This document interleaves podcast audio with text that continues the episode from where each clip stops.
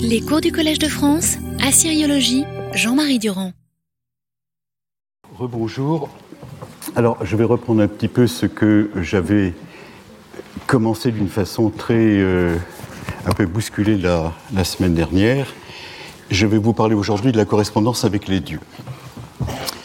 Alors, je vous avais montré, voilà, je vous avais montré ce texte absolument euh, remarquable et qui est quasiment la seule lettre prophétique que nous ayons pour euh, tout le euh, Proche-Orient.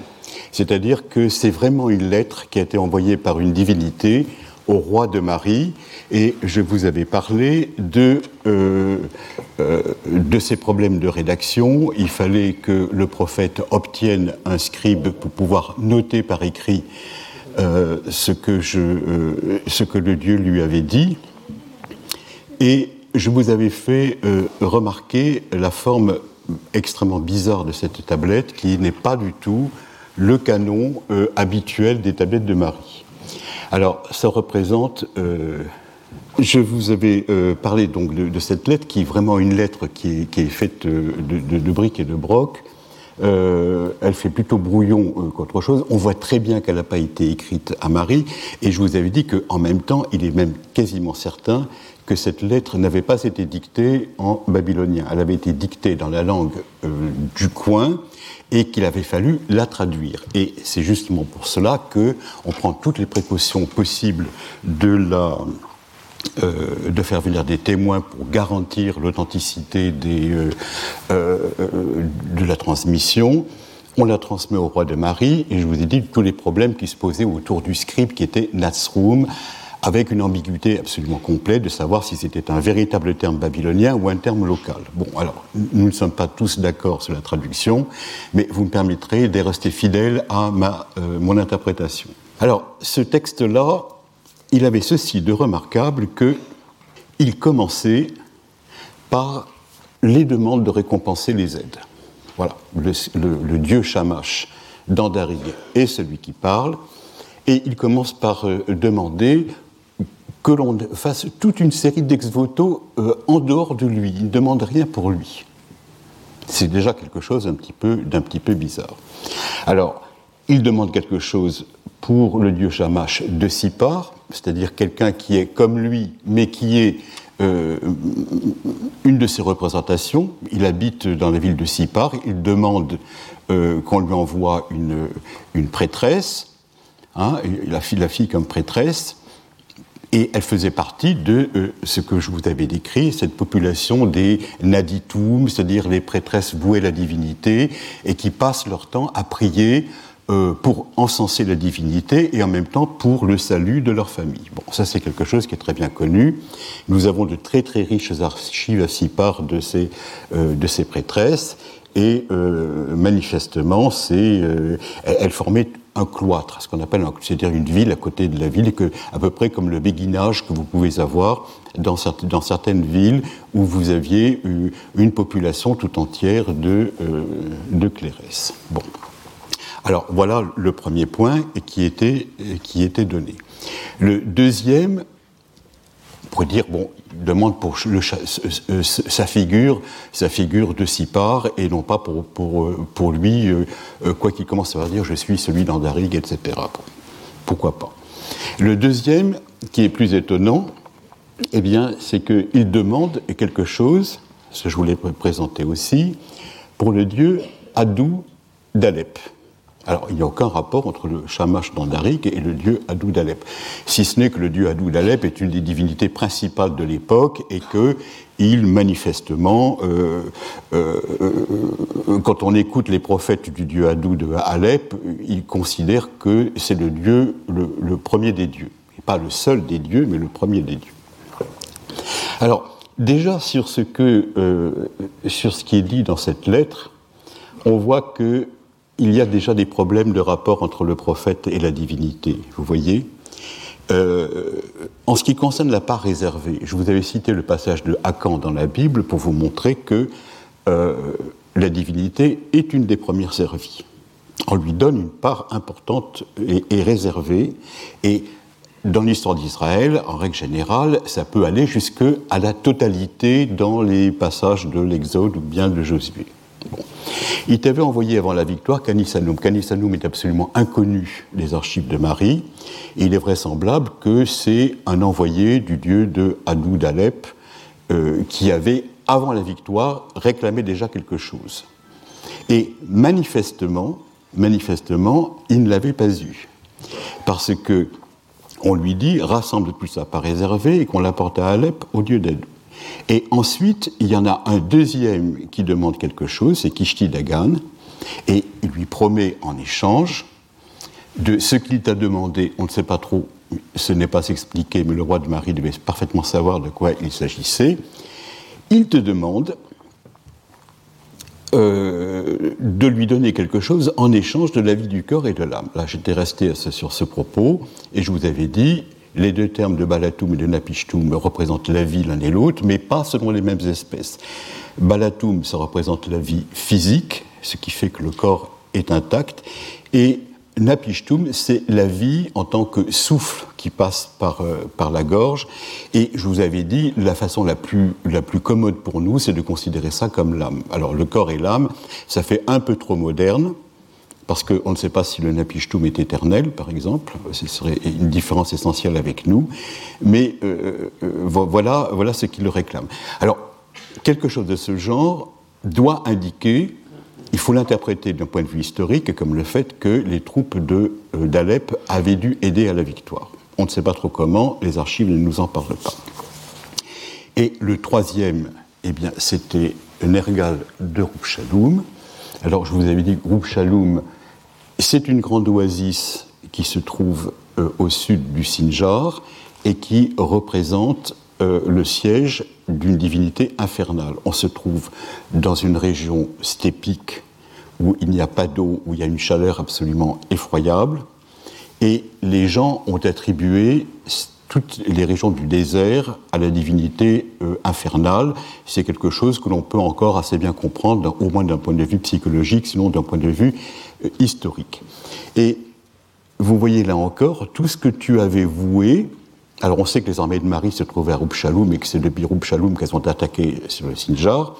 Tout ce que tu avais voué, ainsi qu'une grande épée en bronze, la grande épée en bronze, c'est le symbole du, victoire, euh, fait les faire et qu'on la porte à égal de Roupchaloum. Et je vous avais montré la semaine dernière, si vous vous souvenez bien, des ex-voto, un ex-voto magnifique que l'on a trouvé malheureusement dans le commerce qui a donc été certainement retrouvé à Roupchaloum, et on peut imaginer que dans cette région, il y avait un temple célèbre dans lequel on vouait des épées votives après la victoire. Bon. Euh, si le, temple a été trouvé par des pillards, il est bien évident qu'à l'heure actuelle, il ne doit pas y rester grand-chose. Il y restait des fragments, des fragments d'épées, la, la, plus belle ayant été prise, mais on se contenterait bien de lire quand même un petit peu ce qu'il y a écrit dessus. Alors, euh, ce qui est sûr, ce c'est que euh, une série de ces demandes a été euh, exaucée. Zimrilim s'est laissé persuader. On a encore les archives de sa fille qu'il a vouées à Sipar de Shamash, ça, c'est la chose la plus, la évidemment euh, constatable, puisqu'on a encore la correspondance à cette prêtresse avec euh, son père. Manifestement, il a envoyé sa fille à Sipar, comme le dieu le lui avait réclamé, et puis il l'a oubliée, la fille qui passe son temps à se plaindre en disant qu'elle n'a pas assez de quoi manger, euh, qu'elle a des cadeaux à faire et qu'elle n'a rien, pour faire ses cadeaux, etc. Et elle, s'adresse au, roi de Marie et à la reine de Marie en leur disant qu'elle ne veut pas être oubliée. L'essentiel était de vouer la fille comme prêtresse, euh, peut-être pas de lui assurer un train de vie euh, identique à celui qu'elle avait à Marie. Je vous ai dit que son nom, on le reverra tout à l'heure, s'appelle Erishti Aya, c'est-à-dire souhait de Aya, vous allez voir l'importance de ce nom. Il est bien évident que c'est ce qu'on appelle un nom de fonction. Elle a été réclamée par euh, Aya, c'est-à-dire l'épouse de, de Shamash, on la lui a donnée, elle a pris ce nom de prêtresse, ce qui fait que nous ne savons pas comment elle s'appelait quand elle était à Marie. elle devait s'appeler par un nom banal. Elle a reçu un nom de consécration. Bah, comme une religieuse à l'heure actuelle rentrant sous les ordres reçoit un nouveau nom qui ne correspond pas automatiquement à celui qu'elle avait auparavant. Voilà.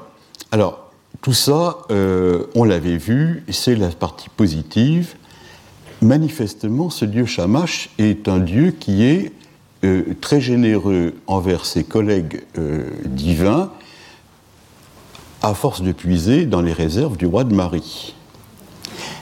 En réalité, il sait très bien ce qu'il veut faire. Et euh, vous allez le voir par la fin de la lettre. Alors, comment expliquer d'abord euh, cette, attention qu'il a envers, envers les autres dieux? Eh bien, nous nous trouvons à un moment de polythéisme dans lequel les dieux réclament le premier rang chez eux, mais ils savent très bien que d'autres dieux existent. Et il y en a encore des exemples extrêmement nets dans la Bible, et je vous recite un des passages que euh, mon excellent collègue Jack Sasson vous avait cité sans le commenter. Les paroles de Jephthé au roi des fils d'Amon dans Juge 11, 24, où il y a dans la Bible, où théoriquement il n'existe qu'un seul Dieu, ces paroles qui sont absolument incroyables, ce que Camos, ton Dieu, te fait posséder, ne le possèdes-tu pas? Ça, c'est la part réservée de, du royaume de Amon. Et tout ce que Yahvé, notre Dieu, a mis comme possession devant nous, nous le posséderions nous pas? Voilà un exemple d'un archaïsme, de, ces archaïsmes de la Bible, dans lesquels on voit tout à fait qu'il y a eu un moment où Yahvé était peut-être le plus puissant, parce qu'il donnait la force à ceux qui le croyaient, mais on savait très bien qu'à côté de lui, il y avait d'autres dieux. Ce texte ne se comprend pas si euh, n'existe pas. On lui dit, le royaume d'Amon est une chose et ce que la part des fils d'Israël en est une autre. Et il faut naturellement que nous coexistions les uns avec les autres. On n'interfère pas les uns par rapport aux autres. Alors, en soi, le fait qu'un Dieu demande quelque chose pour un autre Dieu, c'est simplement que l'on se trouve à un moment de polythéisme, et le polythéisme se caractérise par le fait que tous les dieux existent à condition de rester chez eux il ne faut pas qu'ils interfèrent. Mais naturellement, il y a une espèce de respect mutuel parmi les divinités, comme les rois se respectent mutuellement les uns par rapport aux autres. Ce qui ne veut pas dire qu'ils ne se font pas la guerre, et vous verrez à notre moment ce que Dagan, le grand dieu de Marie, pense du grand dieu d'Eshnouna. C'est-à-dire qu'il considère que euh, c'est un moins que rien à qui on va régler son compte. Mais ça, la Bible est là aussi pour prouver que euh, Yahvé n'est peut-être pas le seul Dieu, mais qui sait parfaitement s'occuper des, collègues. La fin de la lettre de l'Apilum de Shamash donne, et c'est là que je vais en arriver aujourd'hui, donne le véritable sens de la missive. Il s'agit plus ou moins de détrôner le roi qui est voisin de celui d'Andaric, c'est-à-dire le roi de Courda. Et le texte se poursuit par ces phrases absolument remarquables, encore autre chose. Voici ce que te dit Shamash, c'est-à-dire le dieu principal d'Andarig. Amourabi, le roi de Courda, c'est un menteur. C'est-à-dire qu'il a promis des choses et euh, c'est pas net fiable. Ça ne veut pas dire qu'il existe, que euh, sa puissance est négligeable. Hein, sa main se trouve placée là où il ne faut pas. Comprenez, il a pris des terres qui appartenaient à Andarig. Et comme Andarig est l'ami de Marie, par la même occasion, le roi de Marie doit comprendre qu'il a été lésé. Alors, la prophétie se poursuit. Ta main s'emparera de lui, je te le donne. Et le fait de donner l'ennemi est un des leitmotifs de toutes les prophéties qui nous ont été transmises, ou des prophéties euh, d'Israël euh, de la même façon. Ta main s'emparera de lui, c'est-à-dire que tu en, en feras ton captif. Alors, tu donneras libre cours, je l'ai mis entre guillemets parce que je vais commenter l'expression, à l'Andorarum à l'intérieur de son pays. Alors voilà que tout le pays se trouvera donné à ton pouvoir, lorsque tu auras pris la ville et que tu laisseras libre cours à l'Andorarum, de la sorte ta royauté sera éternelle. Il faut comprendre ce texte qui peut vous paraître un petit peu hermétique d'une façon extrêmement simple la lutte que tu vas faire contre, sera une, sera une guerre juste parce que le roi est mauvais. Vous voyez, essayez d'avoir tous les parallèles avec le texte biblique, les textes bibliques que vous connaissez, euh, laissez-les venir à vous en même temps. Hein. Le roi est un roi mauvais, donc il va perdre. Tu vas gagner. En échange du fait de gagner la guerre, je te demande de déclencher l'Andurarum. On va voir ce que c'est. Et une fois que tu l'auras fait, tu vas devenir roi de Courda pour toujours. Enfin, pour tout le temps qui t'est imparti euh, de vie. Et l'Andorarum est un concept absolument fondamental au Proche-Orient de l'époque. Alors, il faut bien faire attention, il y a l'Andorarum du côté des régions de l'Irak actuel et l'Andorarum du côté des régions de la Syrie actuelle. Et puis, vous avez autre chose du côté d'Israël. Bon, du côté de l'Irak, nous sommes très bien informés de l'Andorarum, qui est une conduite royale majeure. Du côté d'Israël, nous sommes très bien informés de tout ce qui se passe du côté de ce qu'on appelle l'année sabbatique aussi. Au milieu, il y a la Syrie que l'on découvre petit à petit. Alors, il est évident que Andorarum égale en réalité l'hébreu Deror d'aurore. C'est absolument, euh, absolument pareil au point de vue, ou d'aurore, comme vous voulez prononcer. Hein, Alors, qu'est-ce que le d'aurore je, on pourrait tenir l'année entière sur la comparaison entre l'Andorarum et le Doror. Donc je vais, euh, si vous êtes déjà informé à ce propos, excusez la, façon euh, rapide dont je vais vous présenter les choses, mais je, ne peux pas m'attarder trop longtemps. deux exemples de Doror dans la Bible c'est la libération des esclaves lors de l'année sabbatique. Et je vous cite le texte de Lévitique 25 10, dans lequel on dit Vous sanctifierez l'année des 50 ans et vous proclamerez l'affranchissement dans le pays. Le Doror, c'est l'affranchissement euh, des esclaves, le fait de revenir sur certains textes, etc. Dans Isaïe 61, 1, vous en avez un autre exemple. Il y avait Maouin, il m'a envoyé proclamer la libération aux déportés. C'est la libération des, prisonniers de guerre. Voilà, deux exemples, si vous voulez, de Deror parmi tous les autres. Ce qui se passe, c'est le fait de revenir sur toute une série de euh, prises de position juridiques que l'on annule. C'est une sorte d'annulation. Alors, les gens euh, qui aiment les comparaisons vous font des comparaisons avec la sexactie grecque. Il y a des choses qui se ressemblent et beaucoup de choses qui ne se ressemblent pas. Donc, euh, on peut, laissons les Grecs de côté de ce point de vue-là. Laissons les questions de libération de dette aussi de l'autre côté. Ce qui est le plus important pour nous, c'est dans Isaïe 61.1, lorsque le, le, prophète commence par dire Il y avait ma oin. Il faut comprendre ici une onction royale, c'est-à-dire un début de règne. Un début de règne. C'est le moment, au moment où le roi euh, sémite devient roi, on considère que l'histoire recommence. Il y a un conte qui est fini et un conte nouveau qui commence. On termine par exemple en, Babylonie, ou, en Syrie encore avec Zimrilim et, les autres, on, il y a son père Yarnoulim, on termine le compte des années et on recommence un compte des années. C'est-à-dire qu'il n'y a pas une ère qui va de zéro à l'infini. Euh, chaque fois, le temps recommence. Et le roi nouveau considère qu'il faut qu'il réajuste toutes les aggravations qui ont pu se produire au sein du peuple ou de la société sous le règne précédent.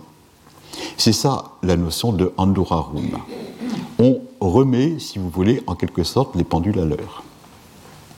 On considère que tout ce qui est abus par l'application trop stricte du droit doit être annulé et on fait à ce moment-là quelque chose d'autre. Alors, c'est pour ça que Yahvé Maouin est extrêmement important dans la mesure où nous savons maintenant que le roi a une onction en Syrie. Hein. Peut-être pas du côté de, l'Irak ancien, mais du côté de la Syrie, maintenant on le sait. Et ce qui, montre la différence essentielle entre. Les effets sont les mêmes. Les effets sont les mêmes en Irak ancien et en Syrie dans la mesure où on peut, le constater. Ce qui montre quand même la différence essentielle entre les deux, c'est que tant Andurarum que Doror en hébreu viennent d'une racine DRR, dont le sens étymologique signifie en réalité couler en abondance, couler sans qu'il y ait d'obstacle euh, au cours naturel des choses. Et c'est pour cela que euh, en Irak, l'expression qui est très bien connue signifie instaurer l'Andorarum. Le roi installe l'Andorarum, d'ailleurs une cérémonie dans laquelle il lève, il lève euh, la, la, torche enflammée pour indiquer la libération au peuple. Alors qu'en Syrie, on n'emploie pas du tout ce genre d'image, on ne dit pas ça du tout, on emploie une expression qui est tout à fait particulière, qui est Anduraram Wushurum, et qui signifie donner libre cours, c'est-à-dire la laisser couler, euh, le laisser aller de son mouvement naturel. Et cette expression, quand elle a été vue pour la première fois, n'a pas été comprise euh, par les spécialistes irakiens qui ont dit nous ne voyons pas à quoi ça, correspond. En réalité, le, terme euh, qui est du babylonien, Anduraram Wushurum, doit recouvrir une autre expression dans lequel vous avez, vous retrouvez le sens étymologique, la racine DRR, qui est encore, euh, encore euh, euh, visible en arabe, mais qui en hébreu n'est plus, qui se limite uniquement à l'expression de cela. Alors, demander au roi de Marie de instaurer l'Andorarum, si vous revenez sur ce qui a été dit auparavant, hein, lorsque tu auras pris la ville et que tu laisseras libre cours à l'Andorarum, ça veut dire lorsque tu seras devenu le roi de Gourdan. Donc une en réalité, c'est une annexion pure et simple. On ne lui demande pas de venir pratiquer la justice, parce qu'on pourrait dire, bon, c'est un mauvais roi, viens le remplacer et restaure la justice. Ce n'est pas ça du tout, c'est viens, viens t'installer sur le trône de Gourdan et devenir à ce moment-là euh, celui qui va remettre les choses en place en commençant un nouveau règne. Alors vous me direz que Zimrilim est déjà roi quelque part, depuis longtemps. Ça ne, veut rien dire. S'il devient roi quelque part, en plus de son royaume, il recommence les activités de roi là où il est, ce qui montre à quel point euh, ce n'est pas exactement une politique d'annexion, on n'entraîne pas un pays euh, vers soi, on n'attache pas son pays à soi, on devient roi à côté et on recommence localement le, même cycle, en adorant les dieux qui sont là, en remettant le peuple euh, euh, en position d'être libéré du fardeau que l'ancien règne lui avait ordonné. Donc le message politique est extrêmement clair et c'est pour cela qu'il faut maintenant que je vous explique tout ça, regarder la carte. Vous voyez comment se trouve, où se trouve, j'espère que je vais vous le montrer, Kourda et Andarik. Ce sont deux villes extrêmement voisines. Hein, et elles ont passé leur temps à être en guerre l'une par rapport aux autres, l'une par rapport à l'autre. Alors, Andarig est une ville qui est en union très étroite avec Marie,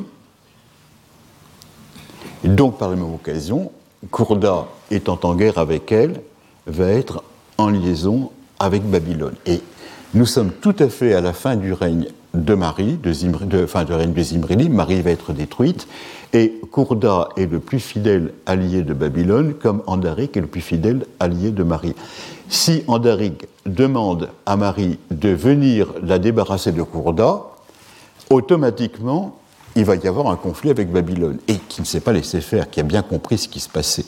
Donc ce ne sont pas de simples prophéties en l'air, ce sont des choses extraordinairement précises dans le contexte du temps, et les gens ne se trompent pas sur les mots qui sont employés.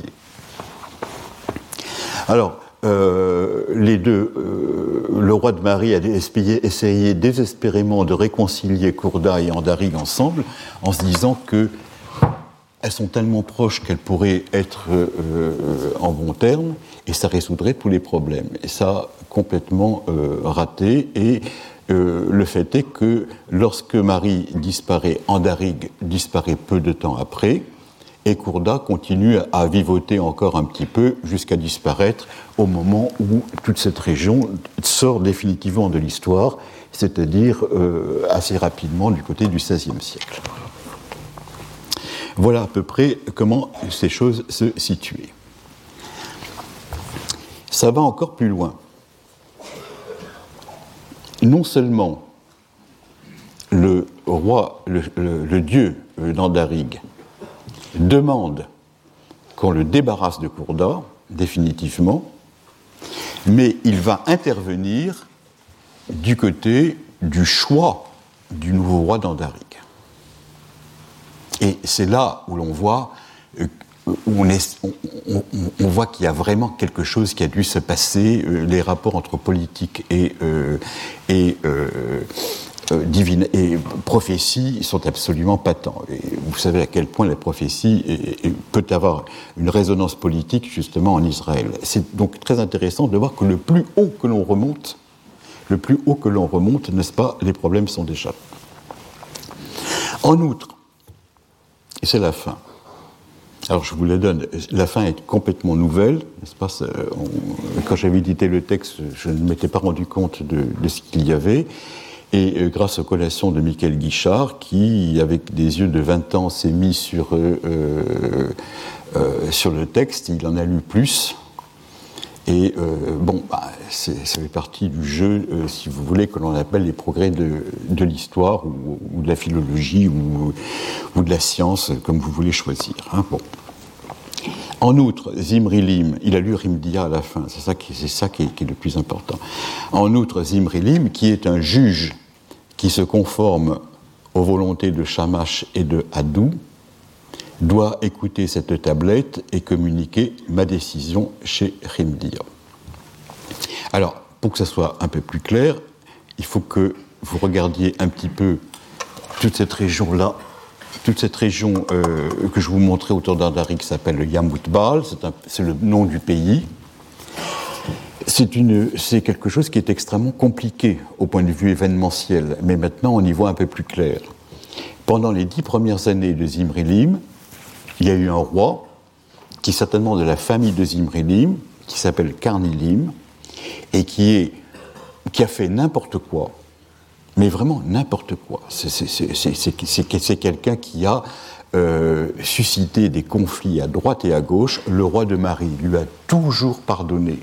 Il a toujours été de son côté.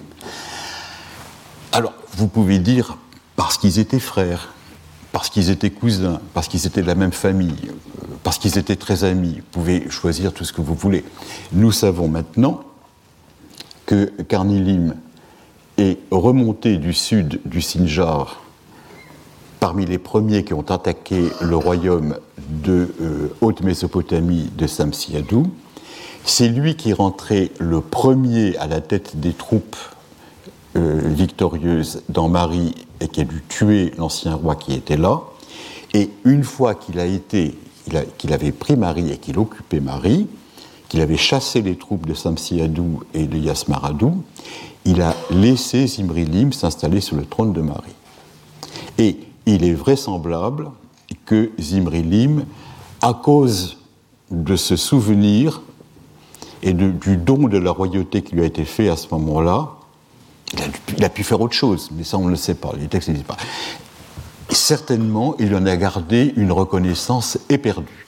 Et on voit euh, les gens écrire à Zimrilim en disant Mais débarrasse-nous de ce type qui, euh, qui, empoisonne tout le monde à droite et à gauche. Et Zimrilim, quand il fait monter ses, troupes du côté du Sinjar, est toujours du côté de Carnegie. Donc c'est vraiment une amitié à la vie, à la mort.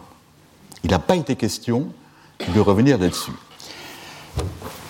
Les dieux en ont décidé autrement et euh, Cardilim, euh, à force de perdre la tête, l'a perdu réellement, car on nous a, on apprend qu'à un moment donné, dans un sac, on apporte sa tête au roi de Marie, n'est-ce pas, en lui disant que le restant du corps a été jeté dans le rabour. Bon, alors, un roi qui n'a plus qu'une tête, la tête suffit peut-être, mais le reste est aussi important. En l'an 10 de Zimrilim, Carnilim disparaît. Et à ce moment-là, vous voyez que tout se précipite. On a euh, trois rois qui arrivent. Trois rois qui arrivent euh, rapidement après lui. Le premier qui est alors, ce sont les grandes puissances du côté du, côté du pays d'Akkad qui essayent de mettre euh, sur l'échiquier politique qui est très important, euh, une pièce très importante, euh, une pièce très importante. Ils ont essayé de mettre quelqu'un à eux. Le premier, c'est Atamroum. Bon, il dure deux ans et puis euh, il meurt. On ne sait pas trop comment. Et il ne reste qu'un an et demi à peu près sur, le trône et son ministre, son vizir, n'est-ce pas, a le bonheur, euh, à la mort d'Atamroum, de devenir roi à la place du roi. Ça ne s'est pas fait tout seul. Ça ne s'est pas fait tout seul.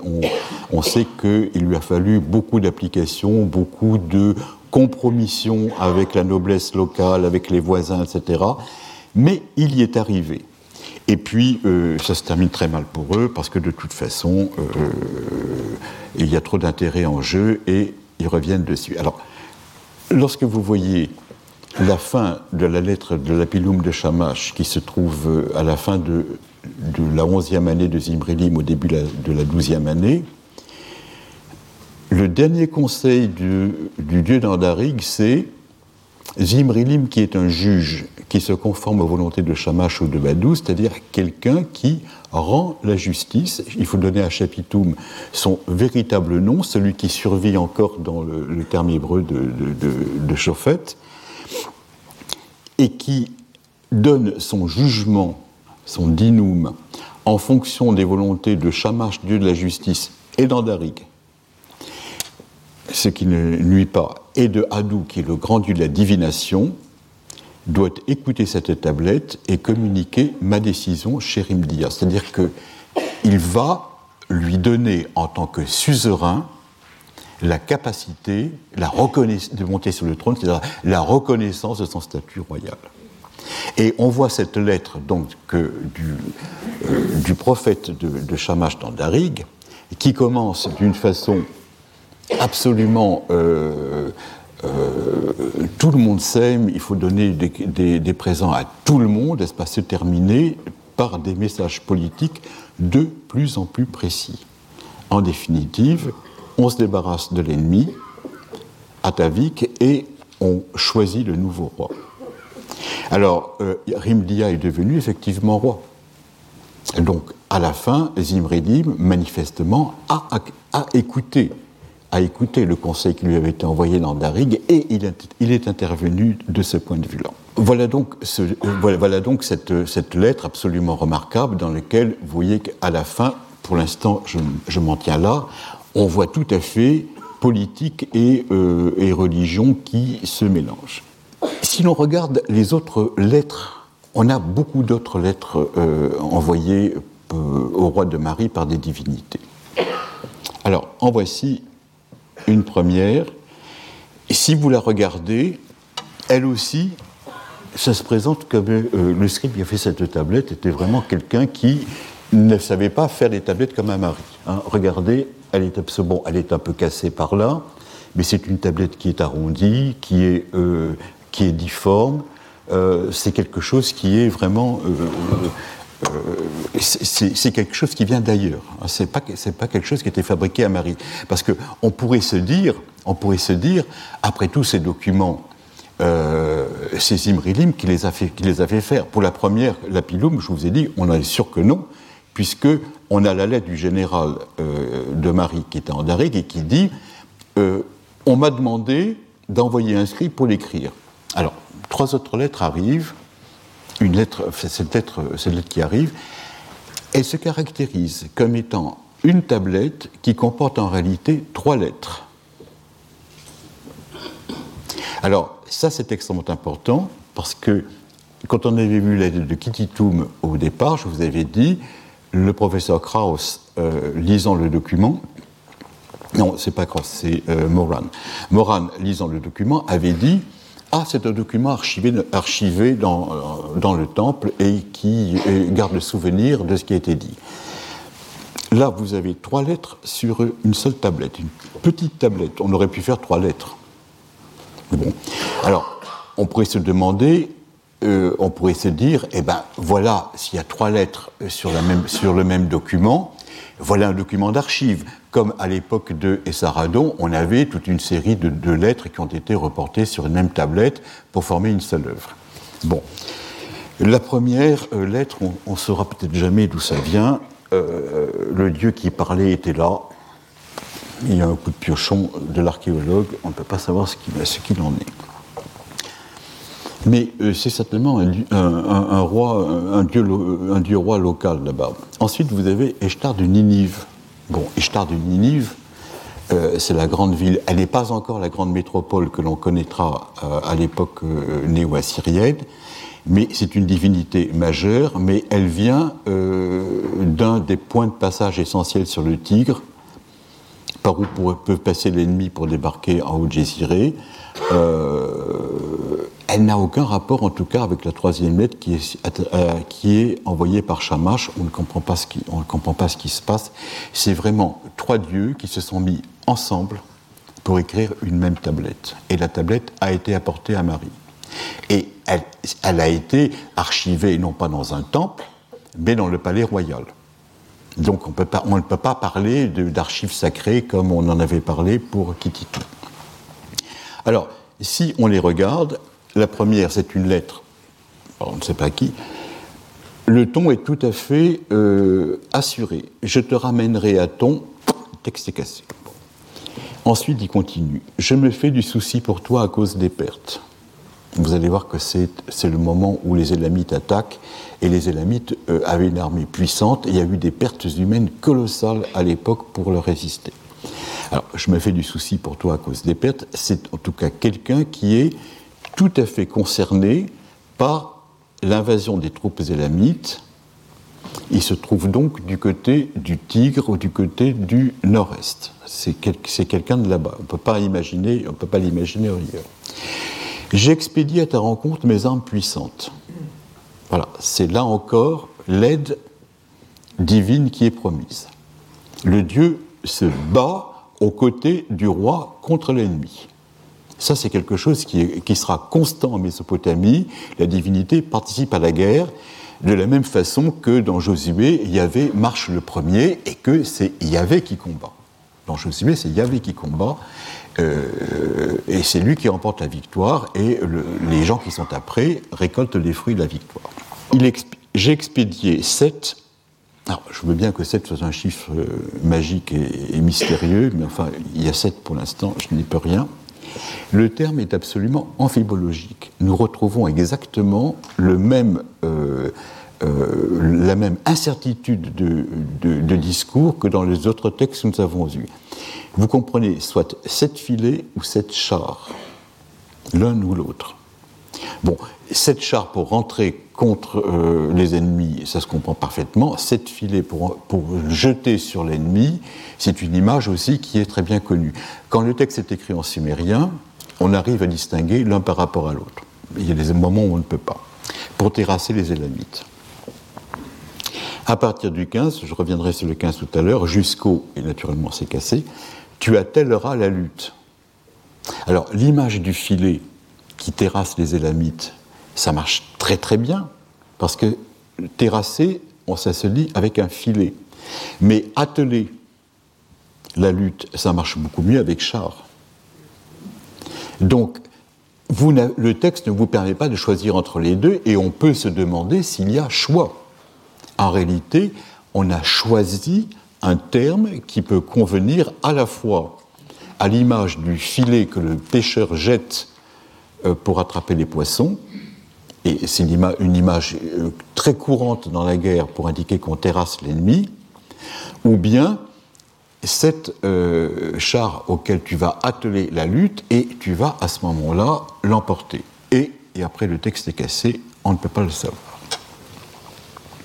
Voilà euh, la première lettre, qui est une lettre dans laquelle promesse de victoire, promesse de soutien, dans ce qui est cassé, eh bien, il y avait certainement quelque chose qui était demandé, mais on ne le sait pas.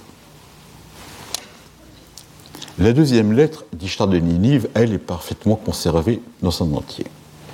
Dit Azim Rilim, ainsi parle Ishtar de Ninive. Et vous verrez, quand on verra, les, si vous, avez la patience de, m'écouter, les lettres de Ishtar d'Arbel, c'est exactement comme ça que ça se passe, mais mille ans après. Donc il y a, vraiment une tradition d'écriture euh, qui existe au Proche-Orient et que vous retrouvez aussi en partie dans la Bible. On fera les parallèles avec les textes plus récents. Euh, la Bible se compare beaucoup mieux avec les textes récents. Avec mes armes puissantes, je me tiendrai à tes, côtés. Avant, il J'ai expédié à ta rencontre mes armes puissantes. Bon. Ici, avec mes armes puissantes, je me tiendrai à tes côtés. Alors, elle va lui demander quelque chose de précis. Fais-moi à Marie une demeure où je puisse passer la nuit. Et elle va employer, la déesse va employer pour cela un terme rarissime, matsaloum, qui signifie l'endroit où l'on couche. Bon. Euh, c'est pas comme ça qu'on parle d'habitude. et, les prophéties adorent le vocabulaire abscon le, vocabulaire que l'on peut interpréter à deux niveaux, comme le char ou le filet, ou bien euh, des termes rares de ce genre. Et le terme de Matsaloum, euh, on le connaît par les dictionnaires antiques, et ça signifie en réalité la demeure que se construit le pâtre pendant la nuit pour pouvoir passer la nuit au milieu de ses, de ses troupeaux. Il se fait une sorte de petit abri. Donc, ce que la déesse lui réclame, ce n'est pas un temple en bonne et due forme, c'est un endroit où elle puisse être hébergée à Marie. Alors, cela est extrêmement intéressant parce que Eshtar de Ninive est une divinité extrêmement importante. On la connaît surtout grâce au texte hittite, Ishtar de Ninive, à l'époque moyenne, est devenue une immense divinité euh, qui est en général plus d'expression ourite que d'expression sémitique et qui euh, devient euh, une figure de tellement grande importance que l'on comprend après pourquoi les rois de Syrie ont décidé de choisir Ninive comme une de leurs capitales. Ninive ne fait pas partie de la Syrie proprement dite, c'est une tarvenue euh, dans le domaine assyrien, mais manifestement, la ville avait une telle importance religieuse que on l'a annexée au domaine d'Achour en disant qu'on n'allait pas laisser, comme la déesse d'Arbel de la même façon, on n'allait pas laisser des déesses aussi importantes de l'extérieur. Bon. Eshtar de Ninive, à l'époque antérieure de Zimrilim, elle était honorée à Marie parce qu'elle avait été amenée, elle faisait partie de ces divinités étrangères qui avaient été amenées par la, dynastie des Kalatoum à Marie, sur laquelle elle avait mis la main. Et lorsque le roi bédouin Zimrilim s'installe à Marie, il a fait le ménage. Toutes les divinités qui n'avaient pas leur place à Marie, on les a renvoyées, avec des honneurs peut-être, mais on les a renvoyées chez eux. Et on n'a plus gardé que les dieux locaux. C'est-à-dire qu'on est resté entre soi. Et euh, tout le panthéon d'empire qu'avait constitué Samsiadou, eh bien, on n'avait plus de raison d'adorer les divinités du côté du pays d'Akkad, les divinités du côté du, Tigre, etc. Et toutes ces divinités sont parties. Donc, ce que réclame Eshtar de Ninive a une valeur politique extrêmement importante, elle demande en réalité de retrouver à Marie la place qu'elle avait lorsque euh, Samsiadou et sa, dynastie étaient installés là. C'est une divinité étrangère qui demande que son culte s'étende jusqu'à Marie. Il n'est pas sûr que Zimrilim se soit laissé faire, parce ou, qu'il ait eu le temps de se laisser faire, aucun document ne nous le montre. En échange, en échange, elle lui donne une recette pour gagner. Et elle va lui suggérer un rituel qui sera certainement infaillible. Voici la directive que je te donne. Lorsque les ennemis seront à une distance de deux lieues, dépêche-toi d'allumer un feu pour moi et que le ministre Rabdou Malik l'éteigne. Fin de la lettre. Alors, là encore, ça paraît mystérieux, mais on peut essayer de l'expliquer en disant que le fait d'allumer un feu pour faire venir la divinité et après de l'éteindre, ça peut avoir une sorte de résonance magique sur la façon de annuler en quelque sorte euh, l'incendie qui se, est en train de, se, euh, dévorer tout le Proche-Orient avec l'arrivée des Élamites.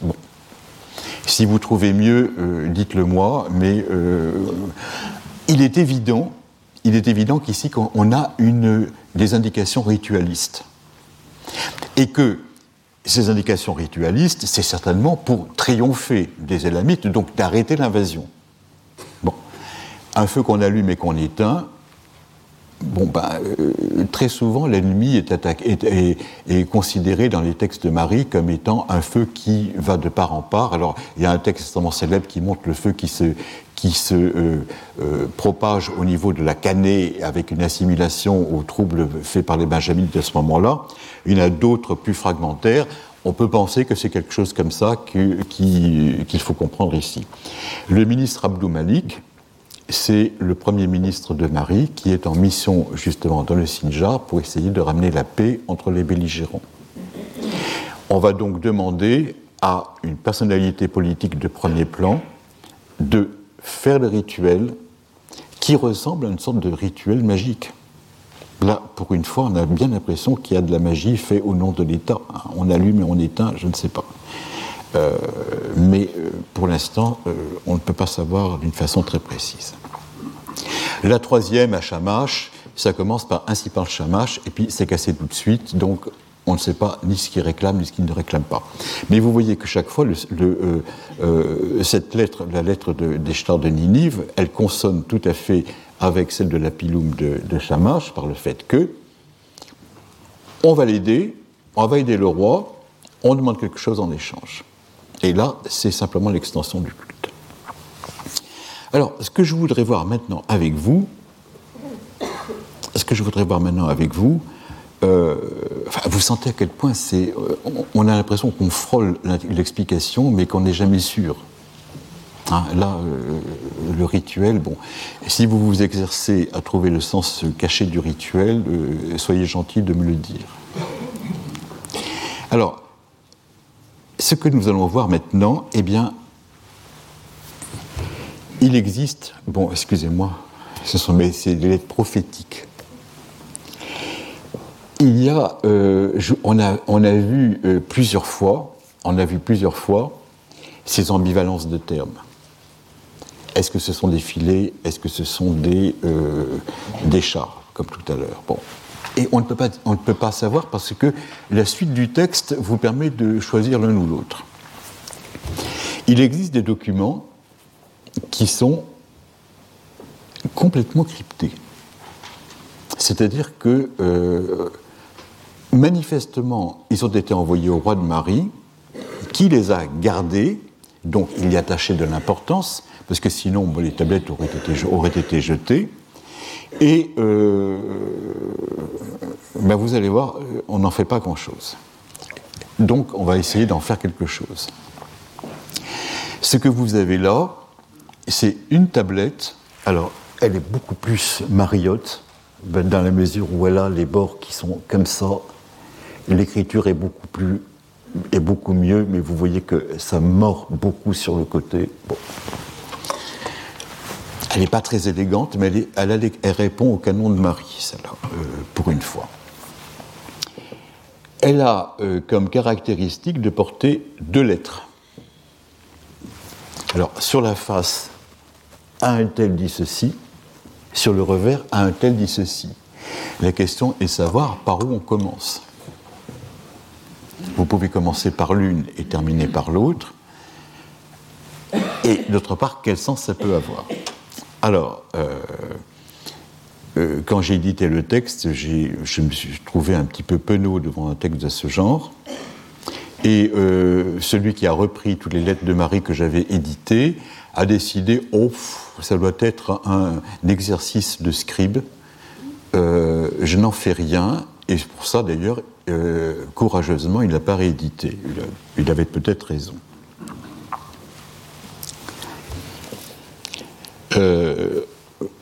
Voilà comment ça se présente en apparence. Hein.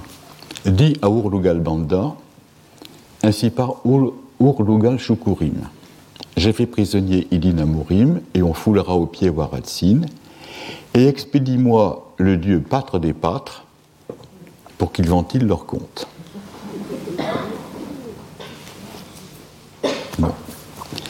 Il n'y a pas de gros problème de compréhension matérielle. Alors, si vous regardez euh, pourquoi est-ce que c'est crypté, Urlugal Banda et Urlugal Shukurim, euh, ce sont des noms propres qui sont absolument à coucher dehors. Urlugal Banda, c'est un nom sumérien qui est très bien connu, mais au troisième millénaire. Qu'est-ce qu'il vient faire ici? C'est une façon normale de commencer un nom propre sumérien, cest à dire celui d'eux, et puis vous avez le dieu Lugal Banda, le dieu Lugalbanda est très bien connu pour être le père de Gilgamesh, parce qu'il est déjà pas mal, mais euh, à part ça, euh, son culte ne s'est pas beaucoup euh, étendu du côté de la Syrie.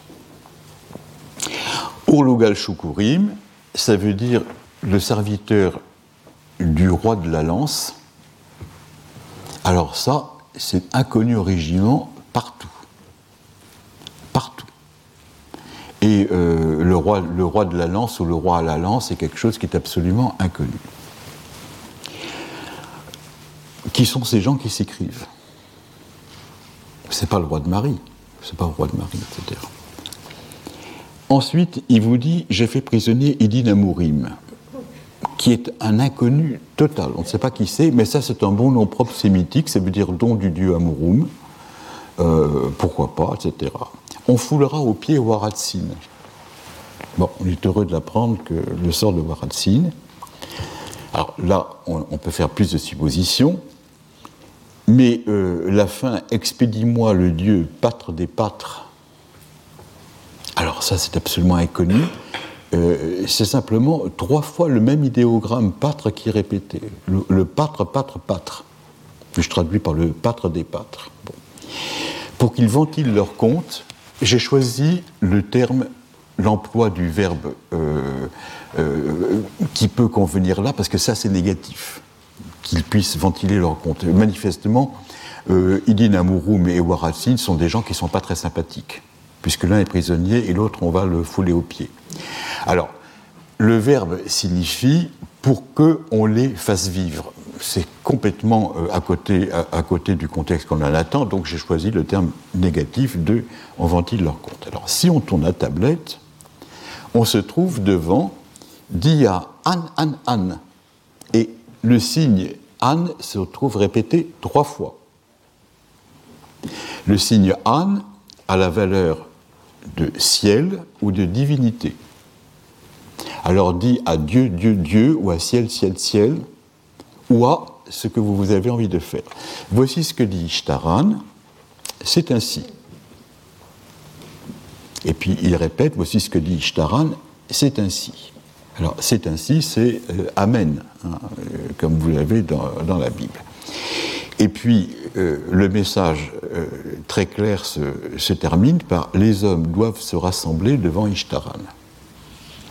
On se demande, euh, dans le palais de Marie, à la lecture de cette lettre, ce que les gens ont compris. Mais il est évident que ce sont des, euh, divinités qui écrivent, là encore, etc. Et pour euh, compléter le tout, sur la tranche gauche, vous avez le signe K qui signifie la parole, et qui doit signifier quelque chose comme prophétie ou parole qui a été dite. Bon, alors voilà le document. Vous comprenez pourquoi je l'appelle un document crypté. Si on en fait la lecture, une lecture, alors euh, une première lecture euh, qui met tout à plat. Vous avez dit à l'homme du père de Gilgamesh, ainsi parle l'homme du dieu à la lance, j'ai fait prisonnier le don du ciel du dieu de l'ouest, et on foulera aux pieds le serviteur du dieu lune, et expédie-moi le dieu pâtre des pâtres pour qu'ils ventilent leur, euh, leur, leur compte. Vous me direz, qu'est-ce qu'on a gagné avec ça? Eh bien, on a gagné une chose extrêmement importante. Par le fait que le texte tel que je vous l'ai montré là doit certainement avoir un sens. Il a certainement un sens. Et ce sens ne peut être compris que par des gens qui savent de quoi il s'agit. C'est-à-dire, c'est un événement précis qui peut être interprété par des gens qui sont en plein dans l'événementiel.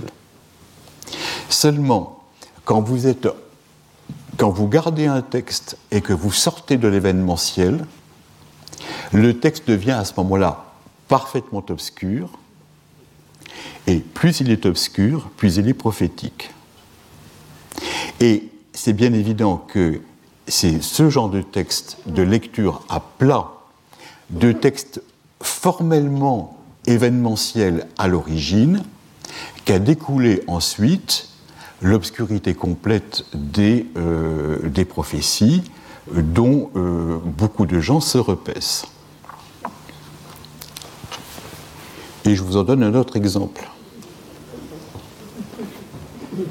Le lion jeune, le vieux surmontera, en chambélique par singulier duel, dans cage, d'or, les yeux lui crèvera, Dieu classe une, puis mourir mort cruel. Vous savez que c'est la centurie la plus célèbre Hein, c'est Centurie 1, quatrain 35. Quand on n'en connaît aucune, on connaît au moins celle-là. C'est celle qui euh, présage la mort de Henri II. Celle qui présage la mort de Henri II, qui est mort en duel. Alors, euh, je vous laisse euh, tous les commentaires. Il paraît qu'en plus, historiquement, ce n'est pas possible parce que le texte ne, coïncide pas avec l'événement. Bon. Mais quand on passe à d'autres choses, Centurie 2, vous avez compris de qui je parle. Je, vous, parle de Nostradamus en ce moment. Hein. Bon, je vous le dis parce que je vois que c'est pas moi qui ai créé le texte. Hein. Centurie 2, 41, la grande étoile par sept jours brûlera, nuée fera deux soleils apparoir, le gros matin, alors c'est le, chien, hein. le gros matin toute nuit hurlera, quand grand pontife changera de terroir. Le texte n'est pas plus clair. Alors vous me direz, à quel événementiel cela, fait, euh, cela apparaît? Eh bien, vous savez qu'à l'heure actuelle, on sait que c'est quelque chose qui a été piqué dans Julius Obsequens, dans son livre des prodiges, vous avez, après l'assassinat de Jules César, une étoile brûla pendant sept jours, trois soleils brillèrent, des hurlements de chiens furent entendus de nuit devant la maison du grand pontife. Et quand vous regardez cela, euh, vous voyez très nettement que un texte a été pris par l'autre. Mais le problème est que si cela fait allusion à la mort de Jules César, ça, ça fait, allusion à l'avenir. C'est-à-dire qu'un phénomène ancien a été repiqué pour l'avenir. Et euh, alors, il y a des gens qui vous disent Oh, Nostradamus, quel, quel copieur un Babylonien est passionné par une chose de ce genre, parce que ce genre de choses explique absolument tout le fonctionnement de la divination chez nous. Mais ce que je voudrais vous montrer, c'est qu'il n'y a pas de solution de continuité entre les textes primitifs de Marie que je vous montre sur des tablettes, euh, maladroites et ce qui a été fait à une époque beaucoup plus récente et ce qui nourrit toujours une recherche euh, tout à fait actuelle. Il y a beaucoup de gens qui réfléchissent encore dessus sur la grande étoile par cette jour brûlera, n'est-ce pas? Donc, il ne faut pas croire, il ne faut pas croire que parce que vous avez un document euh, sur argile du XVIIIe siècle avant le Christ, que ça n'a aucune incidence par rapport à nous à l'heure actuelle au point de vue d'écriture des textes. Alors, bon, euh, cela a un rapport immédiat avec ce que l'on appelle les, présages historiques en Babylonie. Parce que vous pouvez toujours, quand vous prenez des présages, constater l'apparition, et ça, tous les rituels sont, euh, tous les manuels sont là à côté pour vous le dire, vous constatez la présence d'un signe qui, est rappelé par les commentateurs avoir été celui qui est apparu lorsqu'il y a eu un événement historique absolument considérable. Et euh, la divination, elle procède par oui ou par non. On va vous dire euh, c'est favorable, c'est défavorable. Seulement quand elle est liée à un phénomène historique précis, vous savez non seulement qu'il est négatif ou positif, mais vous savez aussi ce qui s'est passé. Et par la même occasion, vous pouvez le décrire dans un détail considérable. Quand on vous dit, ah, c'est le signe qui s'est passé lorsque tel événement important, etc., euh, le devin qui, est, au lieu de euh, vous répond par oui ou par non, et en même temps peut vous faire une prophétie absolument complète. Et il peut vous parler d'une façon extrêmement, extrêmement concrète. Alors, nous allons essayer maintenant de voir si nous pouvons retrouver le concret dans le document abracadabrant que je vous ai montré tout à l'heure. Et je pars du principe que si le document a été archivé dans, les, archivé dans euh, le palais de Marie, c'est qu'il avait une importance pour les gens et qu'il avait valeur, historique. Alors, on ne peut pas tout comprendre c'est évident parce qu'il euh, y a euh, quatre millénaires entre, eux et nous, mais on peut essayer au moins d'y voir un peu plus clair. Le problème, Urlugalbanda, c'est un nom sumérien, ça représente certainement un nom propre euh, crypté. Il y a quelqu'un qui se cache derrière. Un nom de ce genre, on peut imaginer que c'est un, c'est un scribe c'est un scribe pour, euh, pour écrire comme ça. Euh, euh, cette référence à sumérien, c'est comme Utukam que l'on a vu être expédié pour écrire la lettre de la piloum de Shamash. on envoie quelqu'un qui sait écrire, et ceux qui savent écrire savent le sumérien, etc. Ainsi parle Urlugal Shukurim, le serviteur du, du dieu à la lance. Là, c'est là où nous ne comprenons pas. Nous n'avons pas, pas, les clés. Un jour, on pourra les avoir. Il vous dit J'ai fait prisonnier Idin Amourim. Idin Amourim est inconnu, d'accord. Mais on foulera au pied Waratsin. Là, nous pouvons nous raccrocher. Nous pouvons nous raccrocher. Plutôt que de traduire par le serviteur du dieu Lune, ce qui peut être une façon d'interpréter ça dans plusieurs siècles après, quand on ne saura plus qui est Waratsin, on sait que Waratsin, c'est un roi du Sinjar qui a été vassal de Samsiadou, qui régnait dans le Sinjar pour le, dieu Samsiadou, et il est certain qu'il a perdu le pouvoir au moment où Samsiadou a perdu euh, la vie et ses fils les batailles qui, qui ont suivi. Et expédie-moi le dieu pâtre des pâtres, le plus simple c'est de comprendre que c'est cette figure de Shamash pour qu'il en règle leur compte. Cette lettre doit être certainement une façon prophétique d'annoncer au futur roi de Marie que le Sinjar va basculer de son côté. Mais à l'heure actuelle, c'est une façon extrêmement bizarre de, le dire. Euh, il est tout à fait possible que là, euh, ça se passe avant même le retour du roi de Marie. Ça a été crypté pour des raisons de sécurité si jamais la lettre était tombée entre les mains de, euh, euh, des autorités de, l'époque, ça aurait été certainement quelque chose de très désagréable pour eux.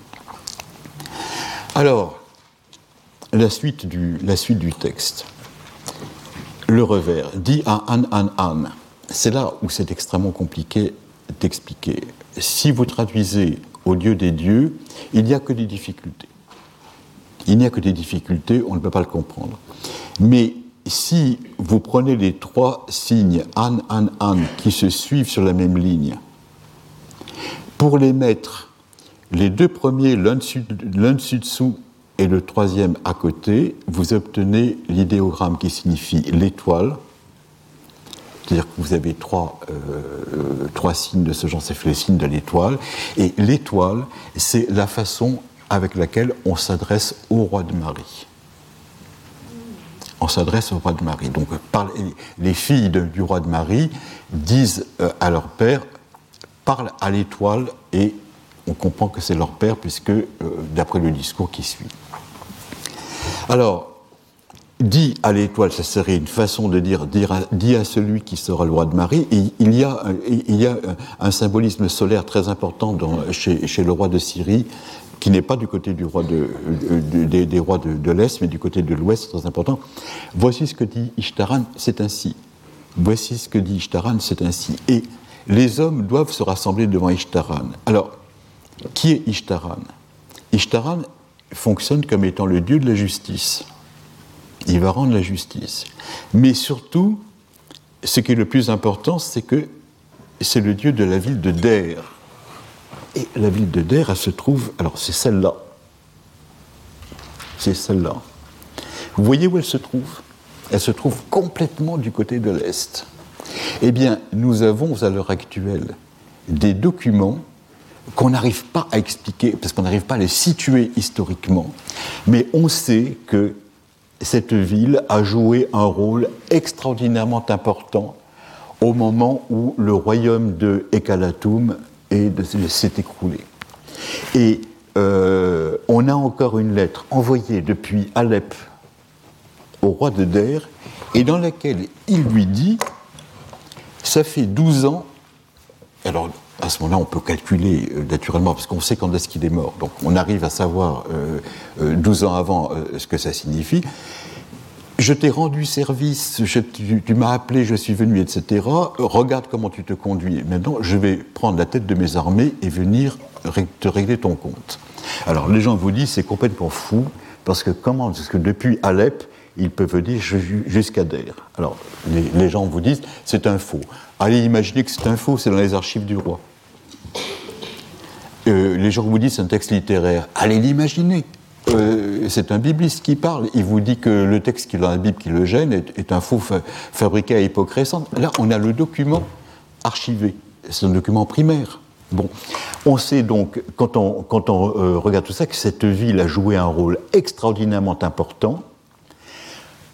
On lui a rendu des services, on va lui en demander le compte, et à l'heure actuelle, je suis très frappé devant cette lettre, qui est une lettre cryptée, obscure, de lecture euh, très difficile, vous avez ça qui est mis en rapport avec la chute des rois du Sinjar. Euh, Waratsin, il est là à ce moment-là.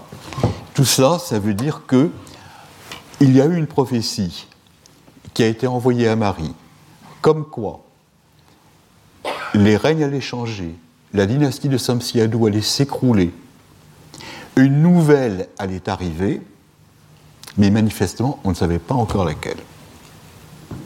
Et c'est comme ça que l'on peut essayer de reconstruire l'événementiel. Mais une fois que, que, cet événementiel est loin de notre portée et qu'on ne le connaît plus, qu'on n'y a plus accès, vous avez absolument. Le texte peut vous être gardé dans des archives, il est lu plusieurs siècles après, et ce qu'il vous donne, c'est un de ces textes euh, complètement sibyllins et abscons que vous avez encore gardé dans des... Alors, il y a Nostradamus, mais il y a énormément de corpus de prophéties qui existent à côté de Nostradamus. Il n'est pas le seul. Et vous avez à ce moment-là des textes qui sont déconnectés complètement, complètement du, euh, du réel. Et le texte, on s'en souvient, on le lit et on considère que il a le sens désormais qu'on va lui prêter. C'est pour ça que je vous avais fait une lecture qui était complètement abracadabrante, dans lequel je vous avais dit J'ai fait prisonnier le don du dieu de l'Ouest, et on foulera au pied le serviteur du dieu Lune. Lorsque, au premier millénaire, les scribes allaient d'archive en archive, lisaient les textes qui étaient conservés, ils tombaient sur des lettres primaires dont le contexte était complètement perdu, et ils comprenaient ce qu'il y avait. Alors, euh, le roi de, euh, le, roi d'Assyrie les envoie quelque part. Ils lisent, ils disent, j'ai fait, fait prisonnier le don du, euh, le don du dieu de l'Ouest. Eh ben, ça veut dire que si les armées d'Assyrie vont du côté d'Alep, elles vont conquérir Alep. Et à ce moment-là, l'événementiel perdu charge d'une valeur prophétique nouvelle le texte qui aurait dû être jeté à la poubelle parce que complètement désuet, mais il est conservé. Et je suis extrêmement intéressé de voir que il y a parmi les centuries de Nostradamus des textes qui sont des textes récupérés. Des textes, la citation euh, avec Julius Obséquien, c'est quand même extrêmement frappante, hein, euh, chose de ce genre. Et on va revoir à ce moment-là, du côté des présages historiques, que l'on va voir à ce moment-là, divination et prophétie qui vont se mettre l'une en accord avec l'autre, et autant la prophétie peut être dite à côté et en écho de la euh, divination, autant la divination peut déboucher à ce moment-là sur une prophétie complète. Alors, pour que ce soit euh, le, panorama soit, euh, soit parfait, nous avons non seulement des lettres envoyées par la divinité euh, au roi, mais nous avons aussi des lettres envoyées par le roi à la divinité. Et nous en avons une qui est envoyée par le roi Zimrilim au dieu fleuve. Alors voilà le document que vous avez. Ça, c'est un magnifique document Mariotte, avec les coins pincés, une belle écriture réglée, etc. Et on va voir de quoi il s'agit il est normal, si vous recevez des lettres, que vous puissiez en envoyer. Bon, alors, tout le problème sera de savoir qui les lit, qui les écrit. On, sait qui les écrit, il faut savoir qui les, qui les lit. Après, comment, comment la divinité, euh, la divinité pratiquait-elle, par exemple, la lecture muette? Est-ce qu'on lui mettait la, tablette devant sa statue? Mais c'est peut-être plus compliqué que ça. Alors, regardez. Dis au Dieu fleuve, mon Seigneur, ainsi parle Zimrilim, ton serviteur. Là, on arrive de nouveau dans un texte clair et précis. Voilà que je, te fais, porter, à mon Seigneur un vase précieux en or. Bon, ça c'est un ex-voto, une grande banalité. Précédemment, j'ai écrit mon rapport à mon Seigneur. Mon Seigneur m'a fait voir un signe. Le signe que mon Seigneur m'a fait voir qu'il l'accomplisse manifestement, il y a déjà eu un, contact entre le roi et le dieu, et le contact a été fait d'une façon tout à fait traditionnelle. On apporte un ex voto, on fait un sacrifice, on regarde le sacrifice, il y a acte hépatoscopique, et dans l'acte hépatoscopique, vous avez le signe qui apparaît. Donc, euh, Monseigneur m'a fait voir un signe, ne vous y trompez pas, c'est un acte hépatoscopique certainement un signe auspicieux. Victoire, triomphe, euh, euh, nombreux enfants, grande prospérité économique. Vous choisissez ce que vous voulez, je ne vous contredirai pas, je ne le sais pas. En tout cas, manifestement, le Dieu ne s'est pas précipité, hein, parce que c'est toujours pas actuel. En outre, que mon Seigneur ne néglige pas de protéger ma vie qui ne, qui ne se détourne pas vers ailleurs, que mon Seigneur n'ait pas de désir auprès d'un autre que moi. Je vous avais dit, toute cette divination et ces prophéties sont sous le signe de l'adage romain do ou des. Je donne pour que tu donnes.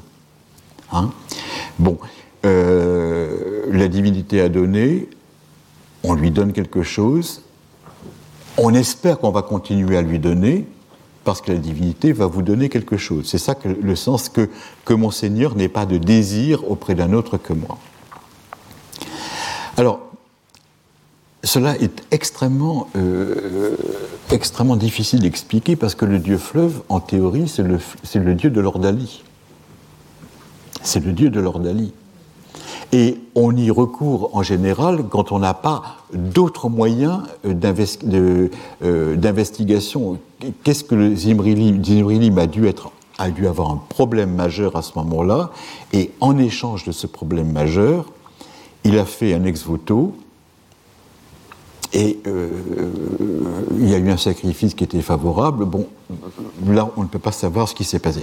Il est à peu près certain que ce document doit être un document du tout début du règne, là aussi. Alors, ce que je voudrais maintenant regarder rapidement avec vous, ce sont les traces du langage hépatoscopique dans toutes ces lettres prophétiques que l'on vient de voir. Euh, la plus claire, je viens de vous le commenter. Précédemment, j'ai écrit mon rapport à Monseigneur. Il y a déjà eu une lettre. Hein, j'ai eu un échange de lettres. Monseigneur m'a fait voir un signe. Le signe que Monseigneur m'a fait voir qu'il l'accomplisse. Je vous ai dit, c'est un signe de présage euh, hépatoscopique, il faut savoir que le terme de itum, qui signifie le signe, on le reverra, peut désigner le devin lui-même. Le devin peut être le signe même du, du, Dieu qui parle et qui dévoile l'avenir à son, à son client. Si on peut dire, j'ai demandé à mon itum qu'il me réponde. Et l'itum est incarné dans euh, la personne humaine qui est capable d'interpréter les, propres signes. Le deuxième terme extrêmement important que l'on retrouve dans toutes ces lettres, c'est le terme qui est autour de, celui de Erechum désiré. Lorsque on ouvre un foie, enfin, quand on regarde un foie euh, après que la victime ait été ouverte, les marques expriment les désirs de la divinité. Il y a celui qui marque la présence et puis ceux qui marquent les, désirs. Et c'est pour cela qu'il dit J'ai désiré, euh, envoie-moi la fille, ta fille que j'ai désirée, eh bien, elle va s'appeler désirée. C'est ça le sens de Erishti. C'est-à-dire que son nom propre d'Erishti désiré par Aya. On donne ce qui est demandé. Et la, lettre de, euh, au dieu, euh, euh, fleuve se terminait par que mon Seigneur n'ait pas de désir auprès de notre que moi, c'est-à-dire que si Dieu demande à quelqu'un d'autre que le roi, c'est qu'il va reconnaître quelqu'un d'autre comme roi. Donc c'est bon vous, que le Dieu vous demande des choses, parce que par la même occasion, ça veut dire que le Dieu reconnaît votre personne. Et les, euh, euh, est, quelque chose qui est extrêmement important dans le vocabulaire de la divination, parce que ce sont les explicitations des désirs de la divinité indiqués par les marques nominales. Alors, ce par quoi je voudrais terminer, euh, c'est cela, c'est que le discours hépatoscopique, je vous l'ai déjà annoncé tout à l'heure, se sert des présages à valeur historique pour nourrir de véritables prophéties. Et euh, on peut prendre celui qui est à la fin, c'est l'oracle de la chute de la dynastie d'Our. On a une collection absolument euh, magnifique retrouvée à Marie de toute une série de foi qui se caractérisent, de maquettes de foi qui se caractérise par le fait que sont écrits dessus des signes qui ont pour caractéristique d'annoncer une catastrophe majeure. Et euh, à ce moment-là, une fois que l'on a toute cette collection sous les yeux, on peut savoir ce qui risque d'arriver, et comme le contexte historique est chaque fois précisé, par rapport à la dynastie de la troisième dynastie d'Our ou par rapport à la dynastie paléo-babylonienne contemporaine euh, euh, de Marie de l'époque, on peut savoir dans le détail le plus concret possible ce qui va arriver. Et c'est là, ce que je vous disais, que la divination conflue vers euh, la divination et que l'on peut avoir à ce moment-là, d'une façon extrêmement précise, euh, le savoir de, de, l'avenir.